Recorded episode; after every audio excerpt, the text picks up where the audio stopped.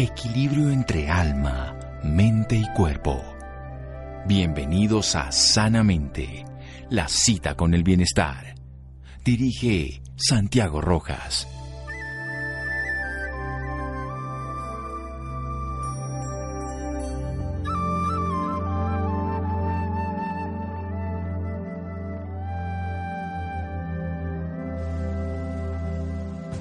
Alégrate porque todo momento es aquí y todo lugar es ahora. Siddhartha Gautama Buda. Buenas noches, estamos en Sanamente de Caracol Radio, su programa de salud. Desde el siglo pasado conozco a esta persona que voy a entrevistar.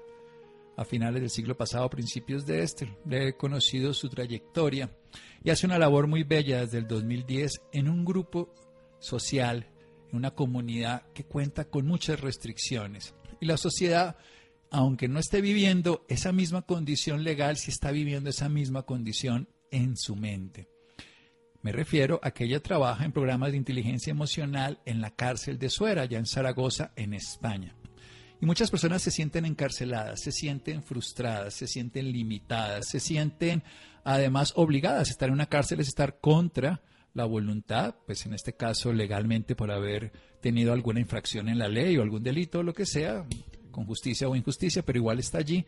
Y los seres humanos lo sienten de alguna manera similar. Y qué mejor que alguien que trabaja con ellos, ella es especialista en mindfulness e inteligencia emocional, coordinadora de proyectos de una ONG de bienestar emocional para todos, con más de 12 años de experiencia en asesoramiento para empresas y colectivos en riesgo de exclusión social y 10 años en la cárcel. Un gran ser humano, quien admiro y quiero. Estela Millán, buenas noches y gracias por acompañarnos. Muy buenas noches, Santiago. Casi me dejas sin palabras. Ahí tan, tan bonito todo lo que dices. Bueno, no, sabes que es cierto, además, que eso es mejor siempre decir la verdad. Sí, es mutuo, ya lo Y por eso me dije, esta yo siempre la he querido entrevistar y dije, este es el momento de hacerlo, porque la gente se siente en una cárcel, lo escucho muy a menudo. Los tienen encarcelados, nos tienen así, y probablemente ahora, allá en España se han liberado por el verano, pero ahora están otra vez en algunas comunidades otra vez teniendo esto y no sabemos cuánto tiempo va a durar. Pero independientemente de eso, el ser humano puede encontrar rastros de libertad y de bienestar en cualquier condición. Por eso quiero hablar con alguien que sabe, que experimenta, que ha hecho además meditación Vedanta Advaita, que ha trabajado el ser interior para luego enseñarlo. ¿Qué es el mindfulness, Estela? Bueno, pues eh, si nos basamos en lo que sería la traducción más exacta, sería atención plena. Eh, nuestro querido amigo César dice que no es una atención constante y así es. Y lo que nosotros trabajamos es intentar enseñar a la persona a, pues sobre todo empezamos a conocernos a nosotros mismos y, e imagínate si además empiezas a contar a la persona que si tú te conoces a ti mismo, eh, eres capaz de controlar un poquito más tu mundo emocional, eh, da igual que empecemos por inteligencia emocional o que empecemos por mindfulness, no importa. Aquí lo importante es que eh, si yo estoy atento, que es lo que nos falta a la mayoría de las personas, es esa atención en todo lo que estamos haciendo, bueno, pues empezamos a ver la vida de otra manera. Pero claro, nos encontramos ahí un hándicap importante vivir con atención plena el momento en el que estoy en la cárcel, ¿qué me estás contando? ¿No? ¿Qué me estás contando? Yo quiero es evadirme, si lo que no quiero es estar aquí. Por eso, por eso es que me parece que es perfecto, porque muchas personas se sienten en la cárcel y están esperando que este trago amargo no dure más. Y cada día están, cuando yo trabajé en las cárceles hace muchos años, en el siglo pasado textualmente, durante cinco o seis años, y uno descubre los dos personajes, los que están allí, teniendo la certeza de que van a durar mucho tiempo y los que dicen que mañana salen, que mañana salen, que el abogado los va a sacar y nunca están allí. de una manera simple, pues muchas personas están como ese segundo preso, ¿no? Mañana esto se acaba, la vida va a volver a ser normal, todo, y resulta que pase o no pase eso, están sufriendo. ¿Qué le podemos decir de una manera muy corta, porque vamos a desarrollar la idea después de un pequeño corte, a estas personas que piensan que todo va a volver a ser igual y que eso es lo único que esperan? Claro, eh, el, ser humano se pasa la vida esperando. Nosotros lo que estamos viendo, además hemos podido comprender mucho más a las personas que están encerradas, es que hay que vivir el aquí y el ahora y si pudiera ser sin demasiadas expectativas. eh, es una incertidumbre. Generalmente la vida es una incertidumbre.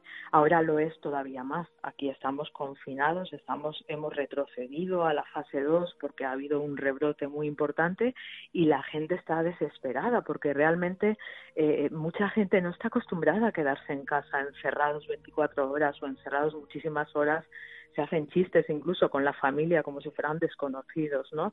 En este caso, yo creo que lo más importante Mira, en la cárcel siempre les digo lo mismo. Mira, la salida es para adentro. Es que no hay otra. O sea, tú crees que la libertad está cuando salgas, pero vamos a encontrar la libertad ahora, mirando hacia adentro, mirando en ti, conociéndote, trabajando en ti. Y es un camino apasionante. Para mí es, es un viaje apasionante hacia, hacia adentro de uno mismo, ¿no? Hacia el corazón de uno mismo. Eso es, Estela. Vamos a hacer un pequeño corte porque ahí es donde quiero que empecemos. Ese viaje al corazón de uno mismo. La salida es hacia adentro. Esto es lo más maravilloso. Seguimos en un momento aquí en Sanamente de Caracol Radio. Síganos escuchando por salud. Ya regresamos a Sanamente. Bienestar en Caracol Radio. Seguimos en Sanamente.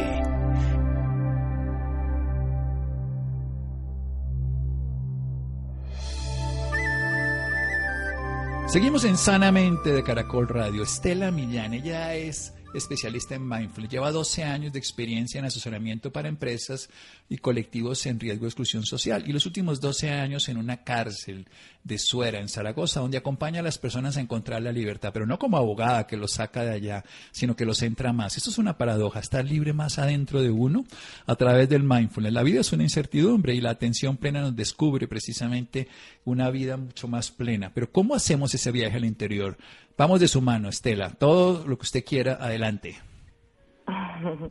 Bueno, yo creo que creo que lo más importante es que asumamos eh, nuestro mundo emocional y creo que mucha gente eh, quiere pasar de largo eh, que todo lo que nos está pasando no, no, no nos debería doler o deberíamos estar alegres o bueno pues a veces a lo mejor nos afecta, a lo mejor nos sentimos tristes, cansados, agotados o con miedo que han aparecido un montón de miedos, ¿no? Entonces, eh, yo creo que no hay que pensar más allá qué va a pasar en septiembre siquiera, no sabemos qué va a pasar mañana, no sabemos si van a volver a poner nuevas normas, hay mucha gente, y ahora me llama la atención porque comprendo mucho más a los chicos que están encerrados porque son rebeldes, eh, algunos con causa, algunos sin causa, y estamos viendo una parte de la sociedad muy rebelde, muy queriendo ir contra todas las normas que están poniendo un poco desde el sentido común, de tener un poquito de cuidado, ser prudentes, y se rebelan ante todo.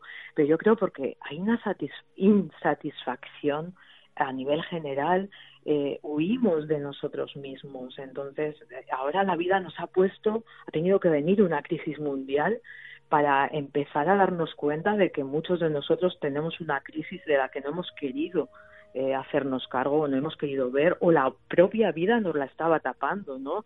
Y hay gente a la que se le ha caído la casa encima literalmente y hay personas que no, que han encontrado la calma, han encontrado la quietud o han encontrado dentro de esos miedos una oportunidad muy bonita de asumir eh, tu propio mundo emocional, lo que te pasa, lo que te ha estado pasando, lo que pospones. Es muy, muy interesante la gente que está trabajándose en sí misma en este confinamiento. Eh, hay una diferencia abismal, o sea, es el sentido del humor o no hay sentido del humor, los cabreos y las quejas o, o la tranquilidad y el saber esperar, ¿no? El trabajar esa paciencia.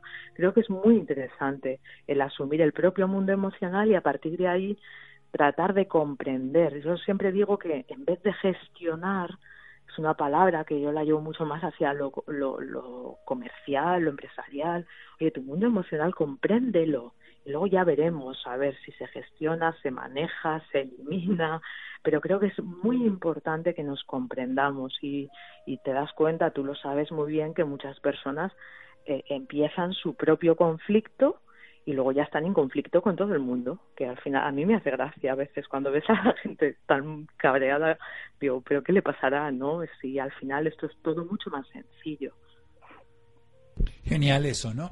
Es cierto, yo lo veo de una manera también así simple que obviamente ya pues es arbitraria como uno lo dice, pero uno ve gente que está más viva que antes y ve gente que se está muriendo con esta consideración. Hay muchas personas, hoy hablaba con una persona que hace un año y medio se quería suicidar, hoy casualmente la veía en la consulta esta mañana, y esa persona hace un año y medio estaba buscando suicidarse y no le había encontrado sentido a su vida. Y hoy la veo, después la he seguido viendo, hizo un cambio, una transformación y dice, yo estoy en un gran momento de mi vida, le estoy ayudando a tanta gente en este momento porque le encontré un para qué vivir, encontré la vida plena en la vida cotidiana. Y ahora que está todo el mundo hecho un caos, ahora encuentro por qué no me maté. En el sentido práctico, muchísimas personas están mucho mejor ahora que antes cuando hay menos condiciones externas ideales, que además no lo eran, eran simplemente hipotéticas. ¿Cómo hacer para descubrir en lo que no es de, la cotidianidad que las personas consideran que es lo esencial, lo que sí es esencial. O sea, en lo que no es esencial, descubrir lo que es esencial, porque se puede descubrir en cada acto, porque la atención plena es eso, es estar aquí y ahora en cada experiencia. En todo momento, así es. Yo creo que además la vida nos da una oportunidad constante, a diario, desde que te levantas hasta que te acuestas. Eh, nos hemos dado cuenta eh, yo creo en estos últimos cuatro meses que una de las cosas más importantes, aunque lo sepamos, fíjate, es la salud. Y se nos olvida, se nos olvida hasta que la perdemos, ¿no? Pero sin embargo hemos visto, además de eh, la importancia de valorar los pequeños detalles, la importancia de una sonrisa, la importancia del tacto, del afecto que eh, con nuestras personas más cercanas que hemos tenido que estar lejos. Lo esencial hemos, hemos visto que no estaba fuera, lo teníamos muy cerca y no lo hemos valorado. Hemos descubierto otra forma de comunicarnos. O sea, ahora mismo tenemos que incluso aprender que con determinadas personas que no te ves habitualmente te piden prudencia, pues que un abrazo que mucha gente es dada, ¿no? A, a, mostrar el afecto así, pues lo puedes hacer igual con una palabra, con un gesto, en la distancia. Creo que hay un tipo de lenguaje que hemos subestimado y que ahora eh, hemos puesto en lo más esencial, el comunicarnos, el decir amablemente muchas cosas que nos hemos callado.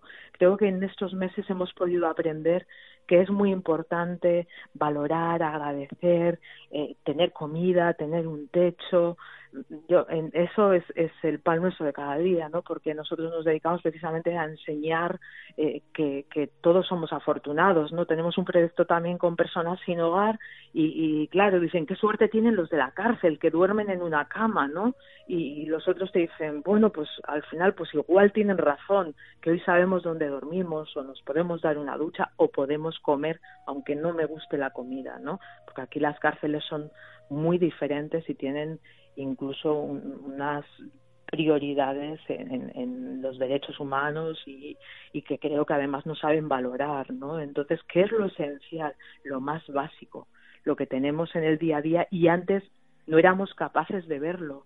Sin embargo, ahora la vida nos la ha puesto así delante.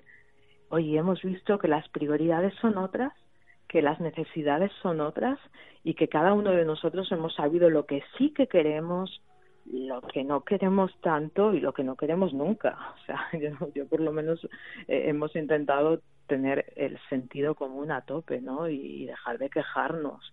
O sea, yo para mí lo esencial ha dado una vuelta absolutamente y, bueno, y hemos visto también eh, que aunque la economía está siendo muy afectada, eh, hemos visto que se puede vivir con, con muchas menos cosas de las que vivíamos antes, ¿no? Y entonces tiene valor por lo que no se puede comprar.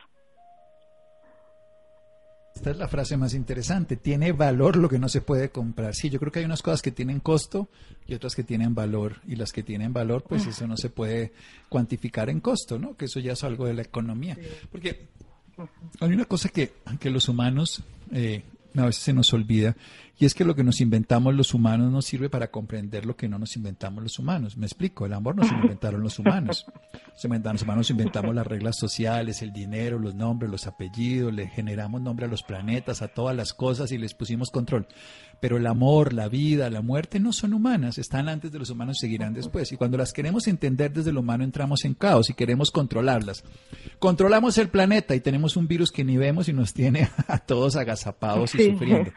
Algunos negándolo y haciendo pues toda una cantidad de expresiones en contra y otros paniqueados, pero ninguno de los dos disfrutando realmente la vida. ¿Cómo hacer para hacer ese viaje al corazón y sacarle provecho, pero es muy importante decir eso, asumiendo el mundo emocional. Eso no quiere decir que, que toda la vida sea una fiesta y todo esté perfecto. Hay muchas muertes, mucho dolor y mucho sufrimiento.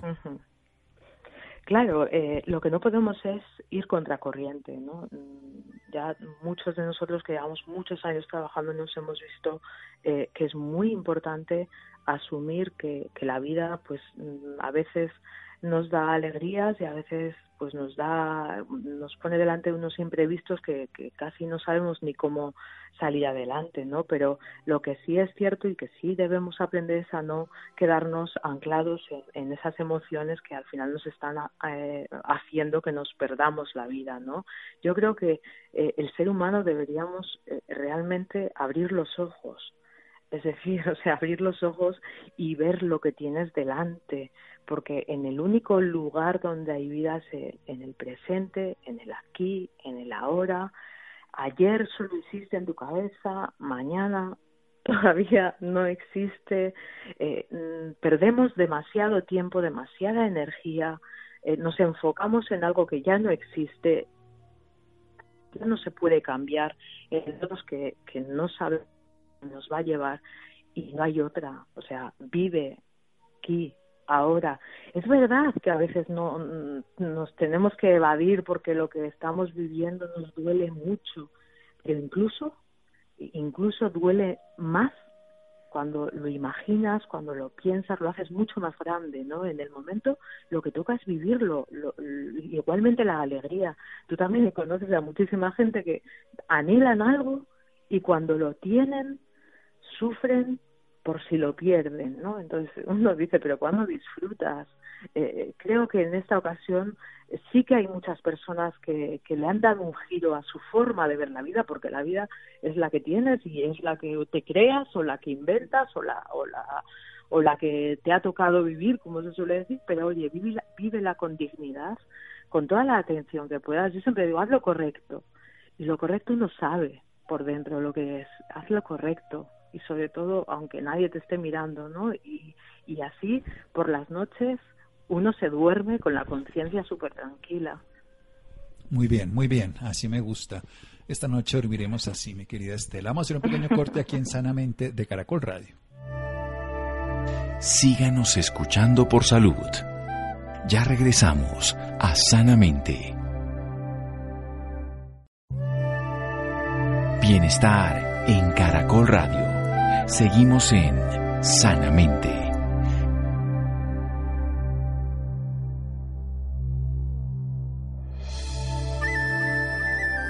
Seguimos en Sanamente de Caracol Radio con una especialista en mindfulness, en inteligencia emocional, también coordinadora de proyectos ONG Bienestar Emocional para Todos. Ella trabaja en Zaragoza, en una cárcel de fuera, fuera, dirían precisamente con Z, y hace mindfulness 10 años. Por eso la ha traído, además de porque es amiga y conozco su trabajo y su labor verdadera.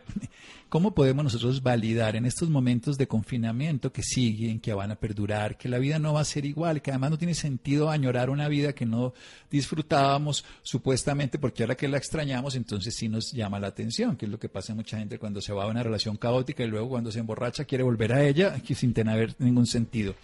Extrañamos porque siempre consideramos que la felicidad está en otro lugar, en otro momento, en el pasado o en el futuro, y no está en ninguno de esos dos, porque ninguno de los dos existe. Él no ha llegado al futuro, ya pasó el pasado. Y evidentemente nos invita entonces a que esta, que es una vida llena de incertidumbre, que la salida no es para afuera, sino para adentro. Se lo dice a los presos, a las personas que están privadas de la libertad en la cárcel, pero nos lo dice a todos nosotros. La libertad es hacia el interior, hacia el corazón. Pero primero hay que asumir el mundo emocional. Hay que asumir ese mundo emocional. Hay una gran rebeldía en esta sociedad en este momento que se demuestra con marchas, con agresión, con negacionismo pero es, una, un rechazo precisamente a poder entrar en el interior, a valorarse, a agradecer, a saber que lo que ocurre en la vida es lo que está, está existiendo. Y cada día hagamos lo correcto, así no nos vean. Hagamos lo correcto para que estemos seguros de cuando nos acostemos a dormir estemos en paz y podamos disfrutar ese nuevo día que la vida nos da. ¿Cómo seguimos en ese camino por el corazón, querida Estela Millán? Pues bueno, es eh, importantísimo. Yo creo que pasamos por el autoconocimiento, ¿no? Eh, si yo sé en el día a día, voy descubriéndome en mis enfados, en mis tristezas, incluso en mis alegrías, Eh, a veces, no sé si, si a todos nos ha pasado alguna vez, ¿no? Uno no sabe lo que le pasa y espera que el otro adivine lo que le está pasando, lo que necesita, pues ya debería haberlo sabido. Entonces nosotros eh, empujamos muchísimo a identificar lo que cada uno necesita. O sea, no puede ser que eh, siempre estemos esperando a que el otro adivine lo que necesitamos emocionalmente. Y nosotros hacemos una especie de mapa así emocional y que al final, si tú conoces lo que quieres, lo que anhelas, lo que estás necesitando para estar tranquila, porque hay mucha gente que no sabe que necesita, eh, huye de sí mismo porque realmente eh, no se conoce y, tiene un conflicto con alguien que no conoce realmente, ¿no? Eh, yo a veces cuando digo, pero que no pasa nada, puede estar sola o puede estar solo, es que no pasa nada. cuando uno empieza a encontrarse en ese silencio, no solamente externo, ¿no? sino también interno, guay, encuentras como una especie de paraíso. Esto debe ser lo más parecido al paraíso, ¿no? Cuando no hay nada a lo que agarrarte, pero bueno, ni para bien ni para mal, pero nada que te duela, ¿no?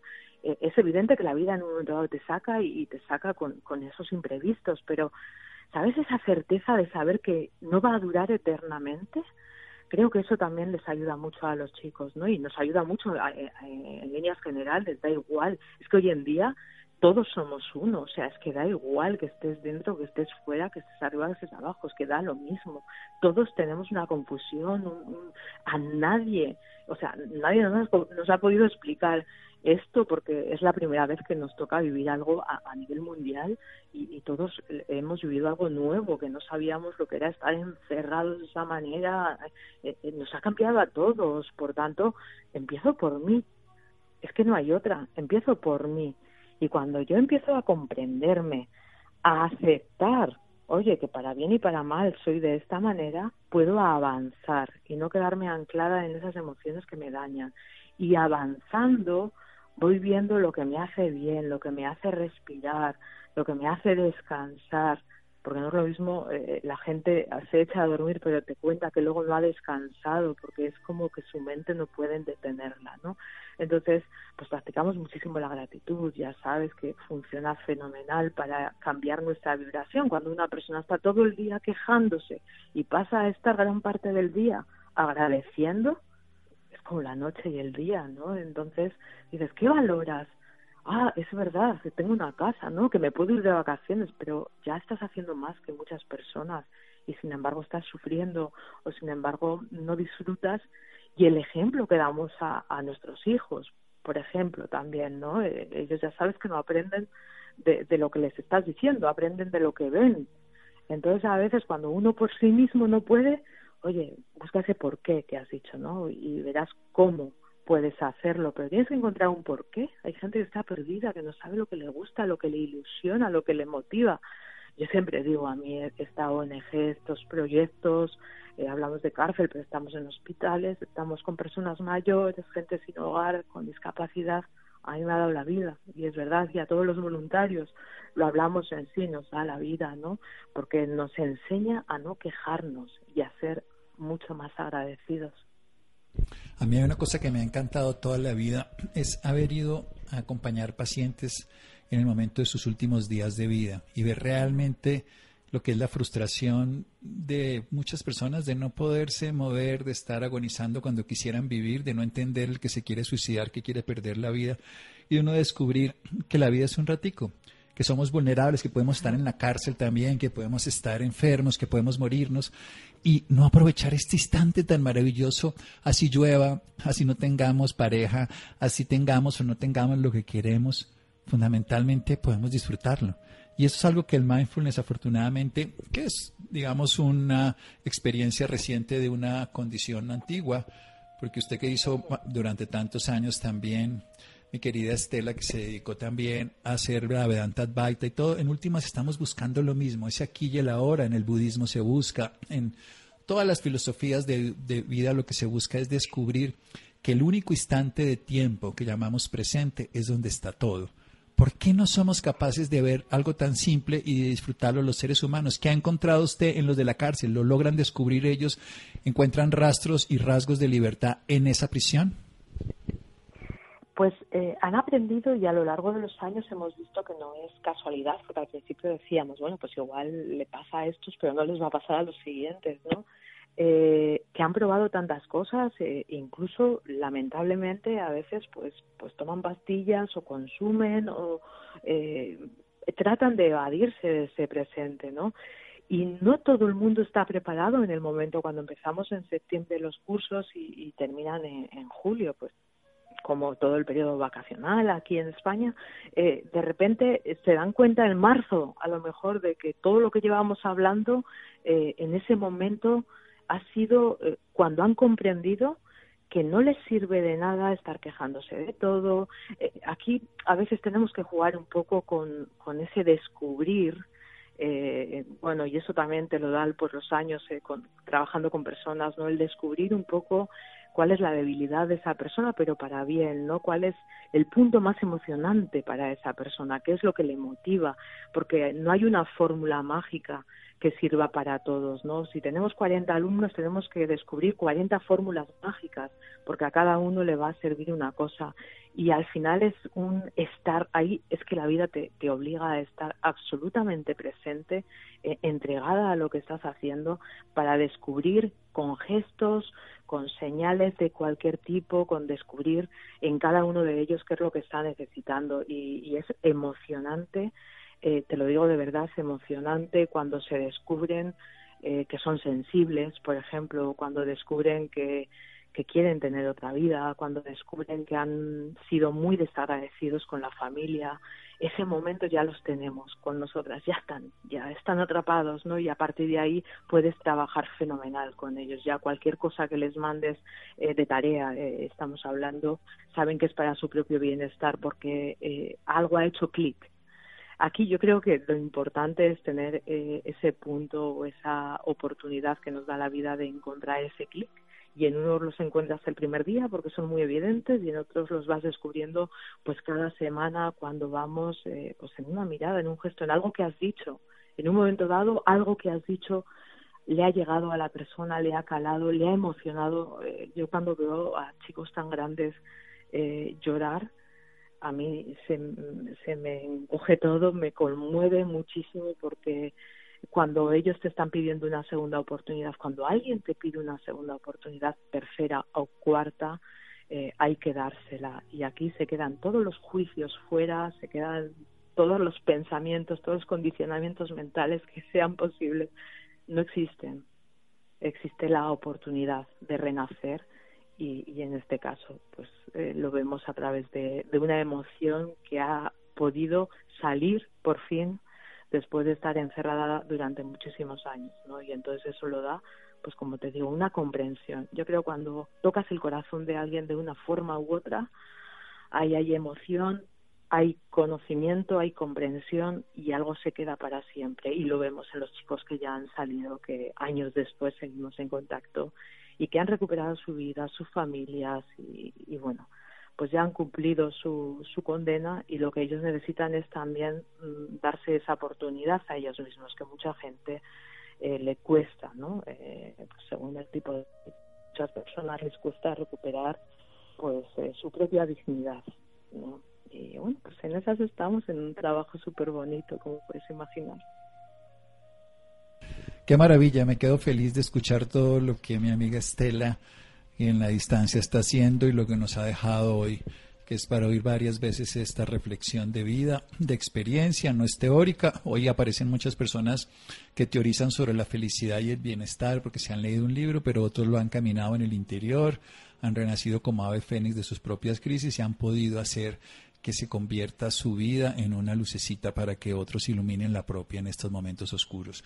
¿Dónde podemos aprender más de Estela? ¿Dónde podemos tener información, libros a través de las redes sociales, en fin?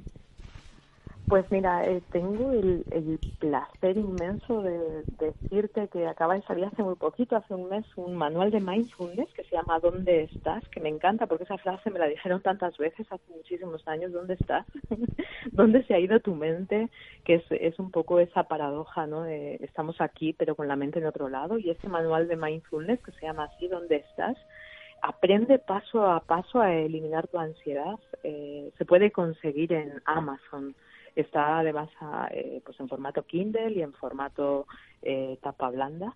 Y bueno, pues en Instagram eh, mi, mi perfil es Estela Millán ZGZ de Zaragoza. Y bueno, pues también está el canal de YouTube, que también es de Estela Millán, y que bueno, pues estamos ahí. Eh, yo he sido siempre muy tímida y he trabajado, me ha costado mucho salir a, la luz, a, mostrar todo el trabajo que estamos haciendo, pero hay tantas personas que me, empujan un poco a, ir mostrando todo el trabajo que se va haciendo en los diferentes colectivos, no solo de exclusión social, ¿no? pero sí que realmente nos ha dado la oportunidad de, de mostrar ahora mucho de ese trabajo y bueno, pues ahí ahí está en las redes sociales como Estela Millán en Instagram, Estela Millán ZGZ. ZGZ. ZGZ de Zaragoza. Sí, de Zaragoza, de acuerdo. Sí, bueno, sí, ahí nos seguimos. Sí, Instagram. Y el libro en, en Kindle o en Amazon, ¿dónde estás? Manuel de Mindfulness, vas a aprender paso a paso. Sí, lo estoy leyendo casualmente, así que por eso fue la búsqueda. Es muy sencillo, yo sí, sé Sí, es un manual, por eso es, es, es ese paso para ir adentro y que en este momento, sí, precisamente es un manual, ¿no? Que no no todos se vuelven manuales, sino, digamos, no es tan filosófico como práctico y en ese sentido creo que para una persona que, se, que está encerrada en este momento en el mundo exterior puede habilitar la libertad en el mundo interior. Esa sería como una forma de decirlo. Estela, qué gusto, qué alegría saber todos esos avances. Pues muchísimas gracias, Santiago, porque realmente, además, el libro en sí es, es el resultado final de un montón de años de trabajo. Lo hemos hecho, este reto, que es una especie de reto de 21 días con un montón de chicos que estaban encerrados en su momento ya hace más de dos años. Yo no me, no me animaba a sacarlo, pero bueno, fíjate lo que ha dado el confinamiento ha dado de decir, venga, pues ahora es el momento, porque es el momento, y son cosas muy sencillas y muy fáciles de llevar a la práctica y lo que me han dicho muchas personas ya, eh, oye, he empezado el reto y no lo estoy abandonando, que eso es algo que tú sabes que es lo que nos falta a muchas personas, que es la constancia, ¿no? Por eso invito a hacerlo, porque para personas que no encuentran realmente eh, ese lugar suyo, ¿no? Eh, en la vida, en el mundo en, o en su propio interior, es un manual que te ayuda a, a verte, a, a mostrarte un poquito, pero a ver sobre todo todo lo bueno que tenemos y a dejar de, sabotear nuestra felicidad e incluso de, has visto que a veces tenemos un conflicto con nosotros mismos que nos hace tenerlos, tenerlo con los demás, ¿no? Entonces el, libro es muy sencillo y creo además que puede ser muy útil y desde luego si me contactan por Instagram cualquier duda lo, lo, resolvemos y, y, bueno, yo encantada de además hacer el seguimiento, lo hago con varias personas, el seguimiento del, del reto y la verdad está siendo un camino tan, tan bonito, tú que acompañas también a tantas personas, te das cuenta que al final es lo que nos da vida, ¿no? El, el ver cómo las personas son capaces de, volver de nuevo a levantarse y creer en ellas mismas y creer en ellas mismas, creer para crear. Es que no queda otra, claro, es que si no crees en ti, ¿cómo vas a crear? De acuerdo. fundamental. Bueno, un abrazo, mi querida Estela. Recuerden, en Instagram, Estela Millán ZG de gato Z, de esto Zaragoza, y el libro en, lo encuentran en Amazon, en Kindle, ¿Dónde estás? Manual de Mindfulness. Un abrazo, seguimos en Sanamente de Caracol Radio. Muchas gracias. Síganos escuchando por salud. Ya regresamos a Sanamente. Bienestar en Caracol Radio. Seguimos en Sanamente.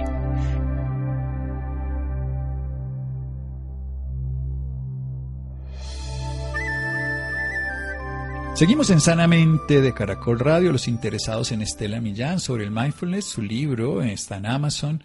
¿Dónde estás? Manual de Mindfulness. Aprende paso a paso, es una guía súper sencilla para llegar al corazón de cada uno de nosotros. Y también en Instagram la pueden seguir Estela Millán ZGZ. Bien, El síndrome de burnout, esto empezó con un quemamiento asociado a los trabajadores de la salud, pero ahora es transversal en todos los temas económicos, hace parte de las tablas de enfermedades psicosociales. Hola Laura. Santiago, muy buenas noches para usted y para todas las personas que nos sintonizan a esta hora. Claro que sí, Santiago, debido al aislamiento prolongado que vivimos o por las extensas horas de trabajo en casa que gran número de personas deben realizar, se puede registrar el síndrome de burnout. Esa enfermedad está asociada a la sobrecarga de contenido que recibe una persona en su trabajo, conllevado a que exista un desgaste físico y emocional. Bueno, y para explicar más sobre este tema, en la noche de hoy nos acompaña el doctor Camilo Gómez. Él es médico cirujano y abogado con especializaciones en gerencia hospitalaria, gerencia de la salud ocupacional, derecho laboral laboral y relaciones industriales. También es magíster en Derecho con énfasis en responsabilidad civil de la Universidad Externado de Colombia y candidato a doctor en Derecho de la Universidad Externado de Colombia. Actualmente se desempeña como vicepresidente de promoción y prevención de Positiva Compañía de Seguros SA. Doctor Camilo, muy buenas noches y bienvenido a Sanamente de Caracol Radio. Muy buenas noches, gracias Laura, gracias Santiago. Bueno, doctor Camilo, para empezar, cuéntele a nuestros oyentes de qué se trata el síndrome de burnout. El síndrome de, burnout, como se conoce, también tiene otros nombres, otras acepciones como eh, síndrome de desgaste profesional, síndrome de sobrecarga emocional, síndrome del trabajador quemado. Eh, todas estas definiciones pues acogen lo que conocemos todos como síndrome de burnout, que fue declarado sobre el año 2000 por la Organización Mundial de la Salud como una enfermedad propiciada por un factor de riesgo laboral debido específicamente a esa sobrecarga laboral importante. Eh, un estudio que desarrolló la Organización Internacional del Trabajo demostró, llegó a la conclusión que uno de cada cinco trabajadores en Colombia padecen del síndrome de burnout. Tanto así que hace parte de las enfermedades laborales de nuestro país y que lleva por lo tanto una construcción muy juiciosa tanto de su diagnóstico, pero que considero mucho más importante la prevención. Y más ahora eh, en estas épocas de, de pandemia que llevan a que nosotros podamos incluso potenciar muchas de esas condiciones y estando siempre en cabeza del empleador una importante responsabilidad en estas propias dinámicas del trabajo. ¿Cuáles son sus principales síntomas, doctor? Pues encontramos, como bien se sabe, la propia definición de, enfermedad, que es el completo bienestar físico-social, pues acá encontramos nosotros que existen tanto características propias desde lo físico como desde lo emocional. Hay casi que tres componentes principales. El principal es el cansancio real, la fatiga, el, el agotamiento que tienen las personas que lo padecen una pérdida progresiva de la, de la energía, un desgaste que se combina obviamente con otros elementos propios de esa afectación, como es la pérdida del apetito, características propias de alteración en el comportamiento de la persona que pueden llevar a eh, que esto derive en una condición de depresión o ansiedad. La propia despersonalización de los sujetos es casi que una manera de protegerse frente a los sentimientos de impotencia, de frustración que produce, porque recordemos acá un elemento importante es que la persona siente que efectivamente ya no da más, ya no da un milímetro más de capacidad de trabajo y esto eh, lleva finalmente a esas características propias que encontramos como el tercer eh, componente de esta presentación clínica, eh, que para este trabajador la el, trabajo pues pierde todo el valor que tenía para el sujeto, una completa abandono de la realización como, como persona. Entonces encontramos nosotros aspectos propios eh, de, la condición desde la esfera mental del, trabajador, de quien lo padece, como aquellos efectos somáticos, la alteración en el sueño, la pérdida de apetito, condiciones de agresividad, de aislamiento, que llevan de manera rápida eh, y progresiva a que esta persona realmente crea un ámbito muy aislado en lo que representa su relacionamiento. Anteriormente nos decía que este síndrome puede prevenirse. ¿Cómo podría ser es una persona en estos casos? Sí, claro. Eh, es importante que mm, entendamos que si estamos hablando de un desgaste laboral, pues el primero que tiene la responsabilidad de disponer de las mejores estrategias es el empleador en cuanto a que lo, lo vemos ahora en esta dinámica en la, por la que estamos atravesando. Yo he llevado a, los trabajadores a que ocupen desde su entorno personal y familiar eh, espacios, no solo en lo físico, sino en lo temporal. Entonces, una manera muy clara de prevenir esto es respetar el equilibrio entre el espacio familiar y el espacio laboral.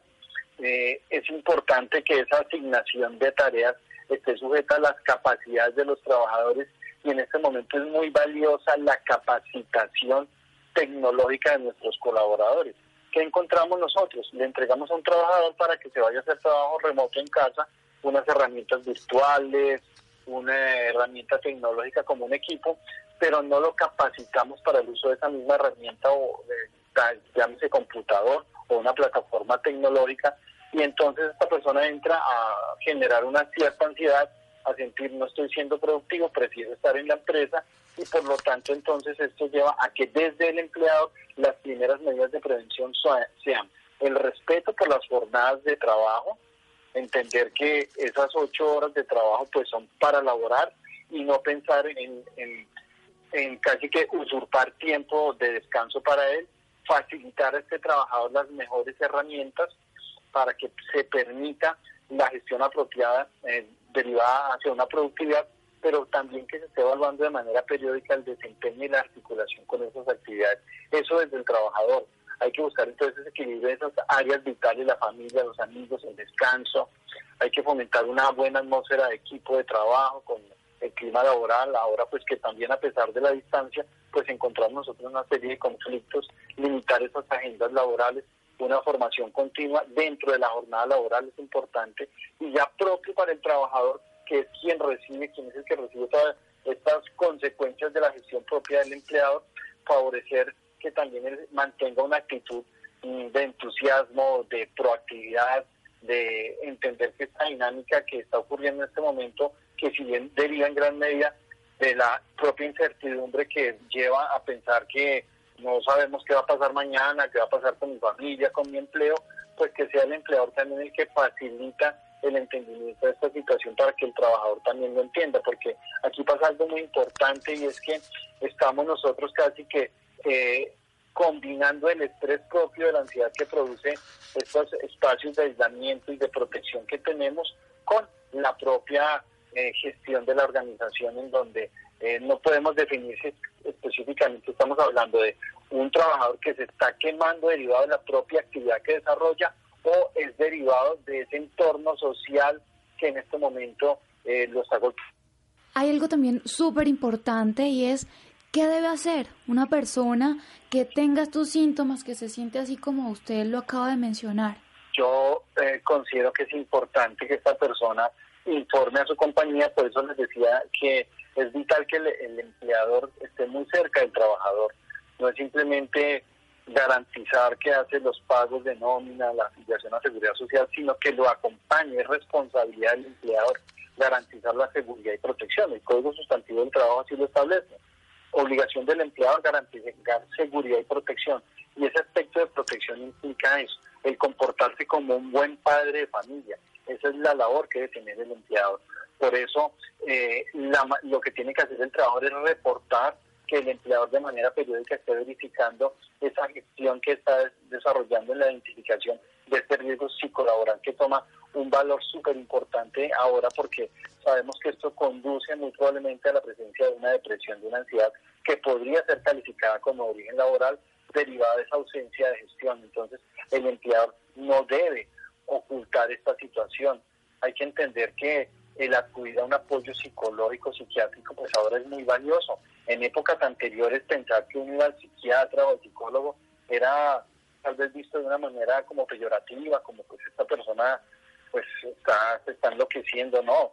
Es claro que en la dinámica propia actual de la sociedad pues necesitamos nosotros ese apoyo como así se asiste a la consulta con un especialista eh, de una afección en la piel, pues acá esa afección en la esfera mental de las personas debe ser eh, manifestada para que sea atendida como corresponde, no quedarnos con esa situación porque a veces entendemos que ese concepto de depresión ansiedad pues es algo como que se vuelve el común denominador y no, hay que afrontarlo de manera oportuna porque además está demostrado que dentro de más rápido se ha intervenido en esos esos aspectos y esos síntomas, mucho mayor va a ser la recuperación y la atención de esos aspectos. Eh, identificarlas y contarlas y hacerlas eh, manifiestas ante el empleador y ante los servicios médicos. Bueno, doctor, ya para finalizar, ¿dónde pueden encontrar más información las personas que nos están escuchando en este momento o dónde pueden encontrar algún apoyo que ellos requieran por si no los escuchan en sus empresas? Claro, eh, nosotros en, Positiva Compañía de Seguros hemos establecido unas líneas de teleorientación psicológica donde tenemos más de 100 psicólogos a nivel nacional que a través de algunas, de cualquiera de nuestras plataformas, de una aplicación, de la página web, pueden acceder a una orientación propia. No es un tratamiento clínico, sino es una orientación para abordar esta situación de manera particular. Sumado a ello, tenemos una, un repositorio importante donde tenemos todo el material Posipedia, eh, se llama así Posipedia, www.posipedia.co, eh, en donde encontramos toda la información de lo que hemos trabajado. Nosotros tenemos unas herramientas virtuales en este momento de cobertura nacional, en donde este ha sido el enfoque principal para los trabajadores, para nuestra población asegurada. Consideramos que es importante eh, poder llegar a cada uno de estos trabajadores con unas herramientas muy sencillas y entender que es una problemática que no solo compromete al trabajador, sino a, círculo, a su círculo más cercano, que es su familia. Entender que la dinámica propia de los hogares colombianos en este momento de orientar a ese eh, trabajo armónico, a saber y a percibir de manera puntual que los espacios de cada uno de nosotros debe respetarse en el hogar, porque tenemos sentada en una mesa de comedor al padre con los tres hijos haciendo tareas y es necesario que nosotros podamos interactuar de la mejor manera y que tengan las herramientas para afrontar esa situación. El tema del sueño es súper importante, eh, poder nosotros mantener nuestros patrones de sueño, que ese es uno de los signos también iniciales que reflejan este tema de agotamiento en el trabajador. Doctor Camilo, muchísimas gracias de verdad por acompañarnos esta noche y por esta valiosa información. No, con mucho gusto a toda la audiencia de Caracol, que estén siempre ustedes muy atentos a, la valiosa información que se recibe a través de este excelente programa. Un saludo para ustedes y muchas gracias y a su disposición de manera permanente. Muy bien, Laura, llegamos al final de Sanamente. Iván, Freddy, Ricardo Bedoya, Jessy Rodríguez, muchas gracias. Quédense con una voz en el camino con Ley Martín. Caracol piensa en ti. Buenas noches.